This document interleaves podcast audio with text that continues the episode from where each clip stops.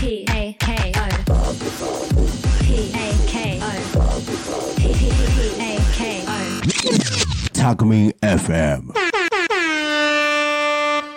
そこら辺の草ラジオ。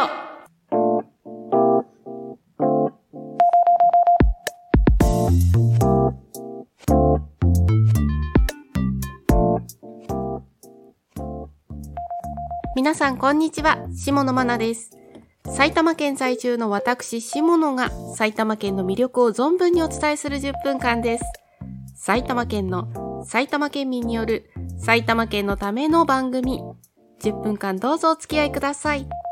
ということで始まりました、そこら辺の草ラジオ第15回目です。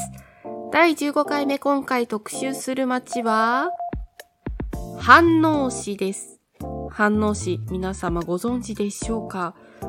まずはこの飯能市の概要をご説明させていただきますね。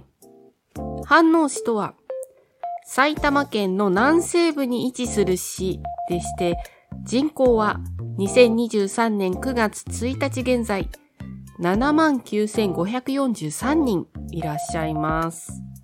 そして飯能市の木は杉、飯能市の花はツツジなんだそうですよ。そしてこの飯能市、とても有名な場所が一箇所あるんですけれども、皆様、パッと思いつきますか？思い浮かびますか？飯能市何があるかなってパッて思いつく人はなかなかいないかもしれませんが、飯能市といえば、メッツァというところがあります。メッツァってなんだよって思われる方が大半かもしれませんが、フィンランド語で森という意味です。ここにヒントが隠されております。フィンランド語。そう、湖を挟んで北欧の森とムーミンの世界が広がるところ。そう、ムーミンの世界が広がっている施設のことをあの辺り一帯をメッツァと呼ぶんですね。そんなメッツァ基本データご紹介をさせていただきましょう。お休みは不定休でして、駐車場は約1、1100台、失礼しました。1100台止まることができます。うん。で、こちら、メッツァなんですけれども、無料エリアと有料エリアに分かれております。メッツァビレッジが10時から18時まで。そして、ムーミンバレーパーク。こちらは後でご説明しますね。こちらが有料エリアになっておりまして、こちらは10時から17時ということになっております。そしてですね、ワンデーパス当日大人、中学生以上は3200円。子供、こちらは2000円。そして3歳以下は無料となっております。で、前売りですと若干安くなっておりますので、前売りの方をもし行かれる方はゲットしておいてください。さてさて、このメッツァの、では無料エリアの方をね、ご紹介をさせていただきましょう。先ほども申し上げましたが、メッツァビレッジという場所になります。こちらでね、湖のほとりでいろいろとアクティビティが楽しめるということなんですね。まず一つ目はですね、メッツァピアというところでして、二つのボート体験ができる施設となっております。うん。カヤックに乗ることができたり、アイランドボート、こちらに乗ることができたりということですね。カヤックは30分1500円。アイランドポートは最大6名が乗車できて30分3000円となっております。湖をね、こうゆったりとこう漕ぐことができるので、とてもとても楽しいんじゃないかなと思います。今の時期になるとちょっと寒いかもしれませんので、防寒具は必須かもしれません。はい。あとはですね、ノルディックスクエアといって、この湖を一望するロケーション抜群のエリアがありまして、ここでね、こうちょっとした椅子が用意されておりまして、ゆったりとした時間を過ごすことができます。そういったね、無料エリア、まあ、いろいろとね、まだあるんですけれども、だいたいこんな感じで、ゆったりと湖の湖畔、湖で遊べるエリアとなっております。そして、やはり皆さん気になるのは、有料エリアのムーミンバレーパークだと思いますので、そちらの方をね、ご紹介していきましょう。まず入りまして始まりの入江エリアというところがありまして、ウェルカムゲートがあります。うん。こう、ムーミンの原作は小説ですので、小説のね、この本の世界へ扉を開かれるという感じの、そんなね、ゲートがあるんですよ。そこを行っていただくと、ムーミン谷エリアというのがありまして、ここでね、劇場がありまして、そこのね、エンマの劇場っていうところがあって、そこでね、いろいろと、うん、劇が見られると、劇場でムーミンたちのショーが楽しめるそうなんです。こちらのね、公演時間などはホームページなどをご参照していただければと思います。はい。あと、おさびし山エリアというところには灯台がございます。うん。ちょっと小さめかもしれないんですけれども、ここでね、いろいろと、こう中も見学できると思いますので、灯台の方を目指して湖を散策するという、そんなのもできるかと思います。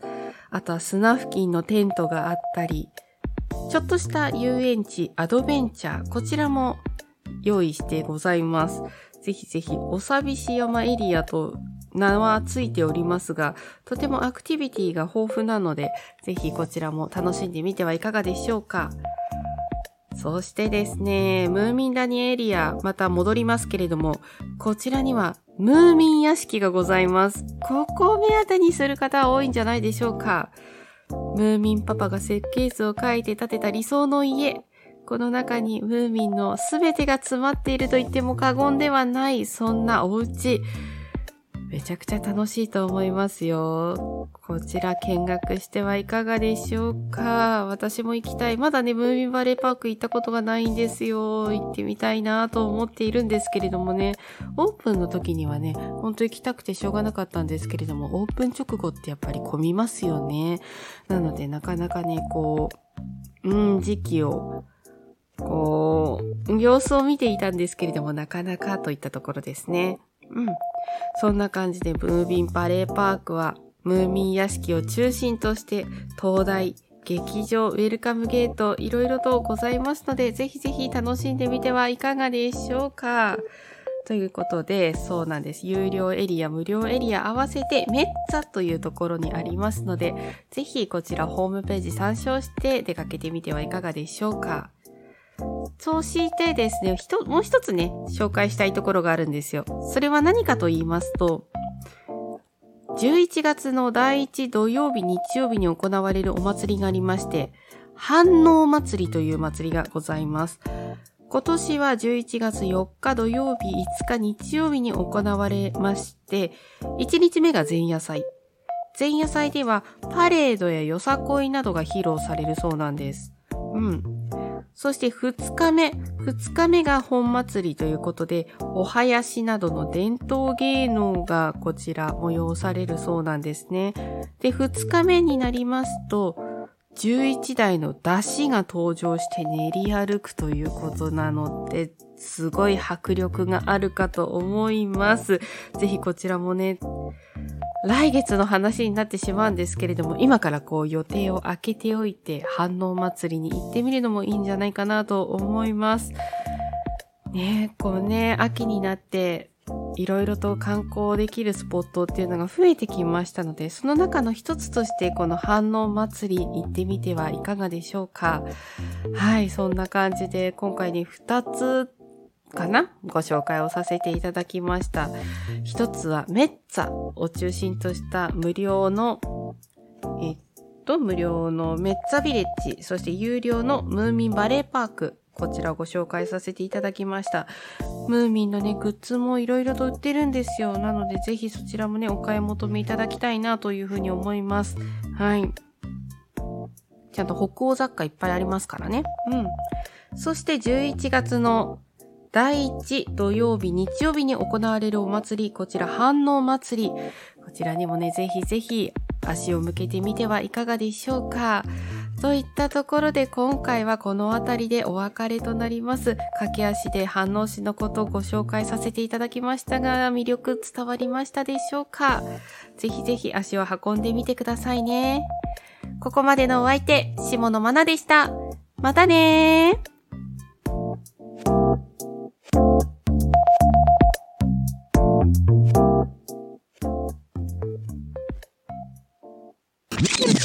タクミン FM